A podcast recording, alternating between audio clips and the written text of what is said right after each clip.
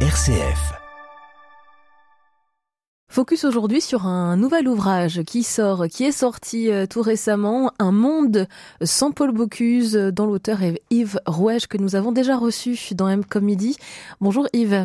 Bonjour. Merci euh, d'être avec nous et meilleurs voeux euh, à vous. On va démarrer cette année avec votre ouvrage. C'est un roman cette fois-ci parce que vous avez plutôt l'habitude d'écrire des ouvrages culinaires, notamment sur la gastronomie lyonnaise, Paul Bocuse, que vous aimez beaucoup raconter vous êtes aussi conférencier, chroniqueur gastronomique, et cette fois-ci vous passez au roman. Alors un roman librement inspiré, on va le, on va le découvrir, hein, de la vie et de l'œuvre de Paul Bocuse.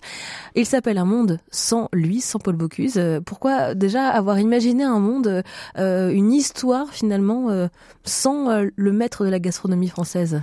Bien écoutez, euh, lorsque j'ai publié mon dernier ouvrage, je rentrais de chez mon éditeur et j'entends que Paul Bocuse a perdu ses trois étoiles. En tout cas, qu'on lui a retiré sa troisième étoile, c'était en janvier 2020. Aussitôt, j'ai eu envie de lui rendre hommage et pour ce faire, eh bien, je me suis lancé dans ce nouveau genre littéraire. Euh, il est vrai qu'il y a plusieurs façons de, de rendre hommage à, à, une personnalité comme Paul Bocuse, c'est de raconter sa vie euh, et cela, elle a déjà été faite à plusieurs reprises par certains auteurs ou écrivains. Euh, l'autre façon, c'était d'imaginer de, un, un, personnage fictif qui allait vivre la vie de Paul Bocuse, quelque part son avatar, et qui allait, euh, dans la seconde partie du XXe siècle, euh, connaître un peu le, le, la gloire qu'a rencontré Paul Bocuse. Et c'était une façon de lui rendre hommage. Tout ça, euh, pas dans les mêmes endroits, euh, toujours au bord d'un fleuve, euh, mais pas dans les mêmes villes, en quelque sorte. Et puis d'ailleurs, Lyon ne devient pas la capitale de la gastronomie comme c'est le, comme c'est le cas aujourd'hui. c'est une autre ville que, que vous avez choisi de mettre en lumière, c'est Dijon.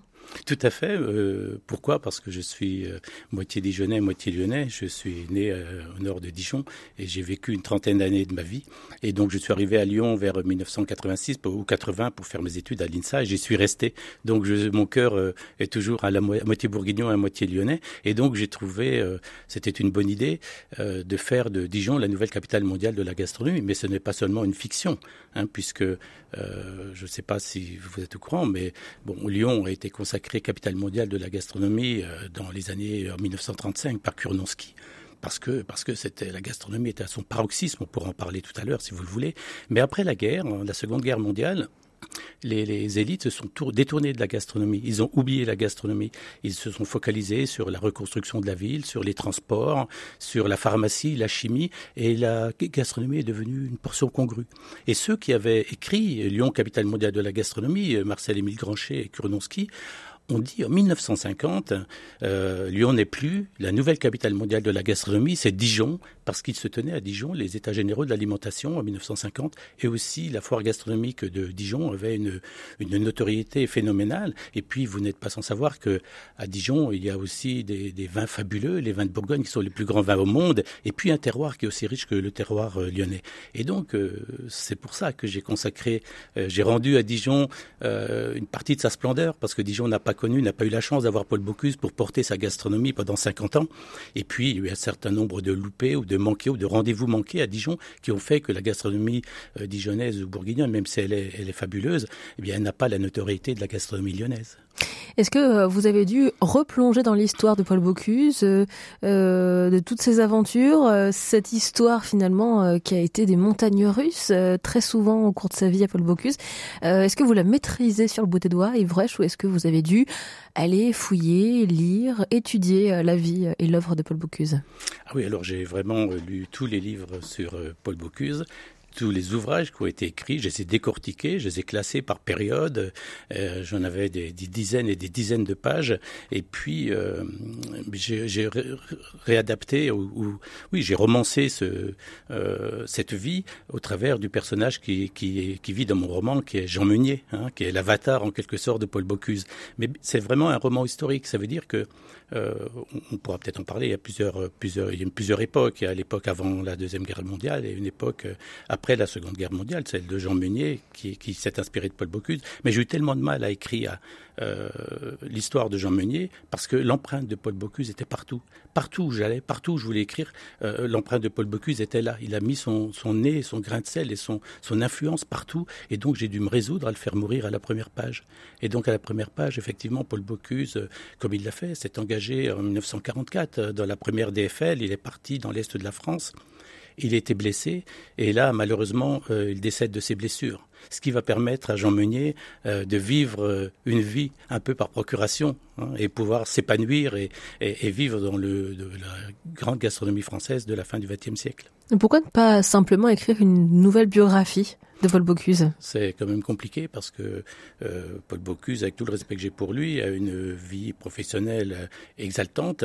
Il a aussi une vie privée, euh, trépidante. Et donc, il n'est pas facile de, de romancer sa vie aujourd'hui dans la mesure où l'essentiel des protagonistes sont toujours vivants. Donc c'est quand même compliqué. J'ai trouvé qu'il était plus simple de lui rendre hommage en, en imaginant un cuisinier fictif qui allait vivre sa vie. Un monde sans Paul Bocuse, hein, c'est votre livre, euh, votre roman Ivrouèche dont on parle aujourd'hui, publié aux éditions Saint-Honoré, Paris. Vous restez avec nous, vous êtes notre invité euh, aujourd'hui. On vous retrouve dans quelques instants. À tout de suite. M comme midi, l'invité. Nous retrouvons notre invité Yves Rouèche, l'auteur du livre Un monde sans Paul Bocuse, publié aux éditions Saint-Honoré Paris. C'est un roman euh, dans lequel votre personnage principal va vivre euh, quasiment toute la vie euh, de Paul Bocuse.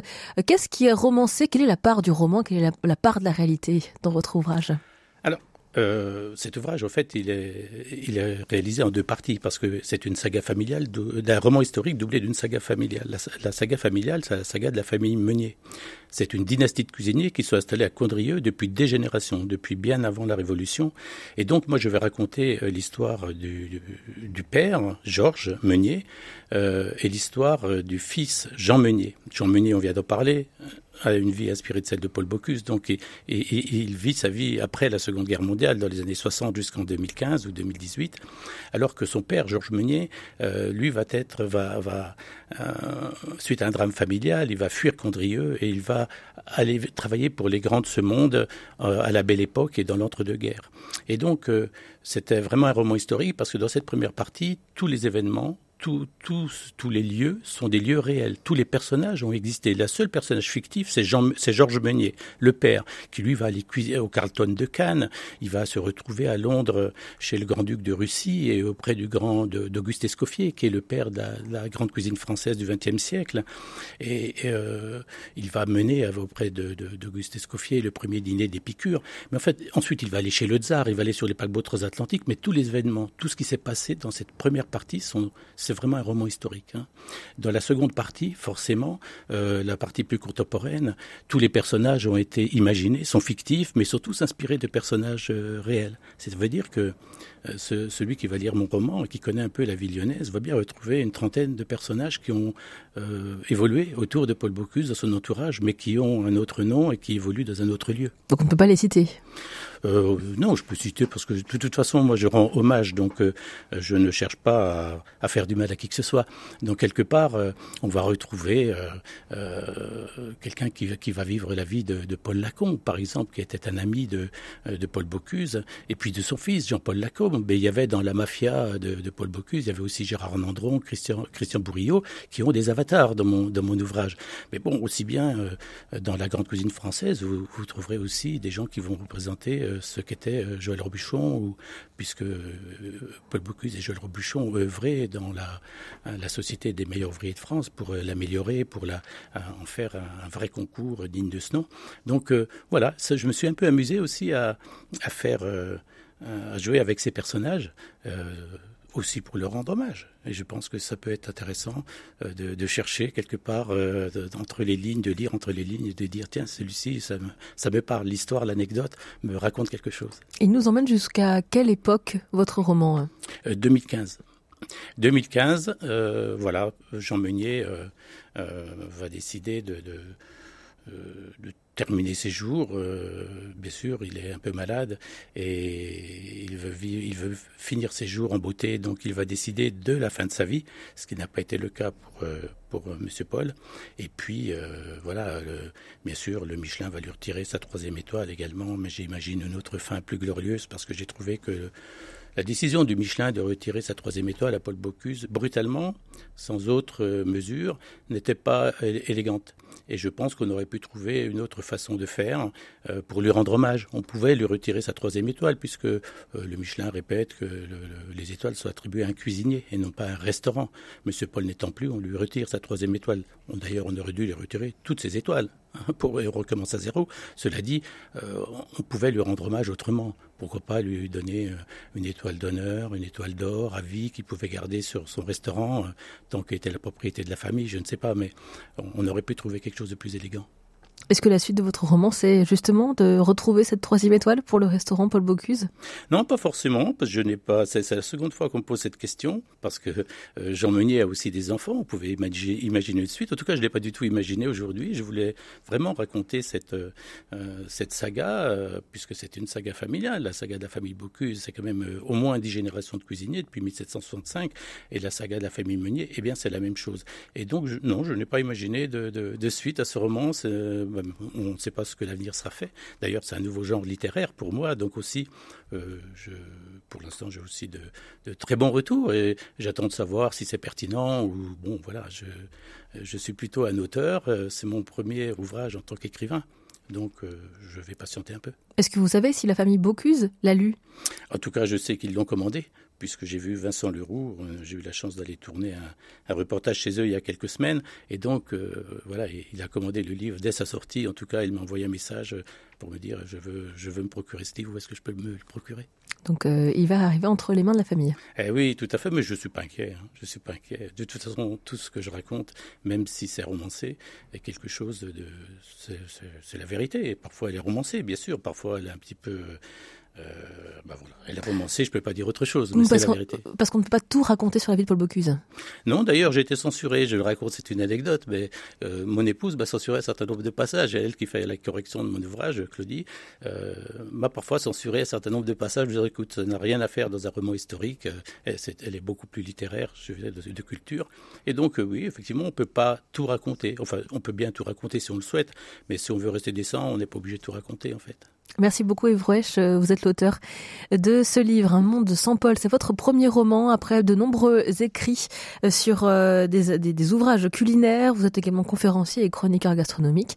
Et votre livre est publié aux éditions Saint-Honoré, Paris. Merci d'avoir été avec nous. Merci. À bientôt.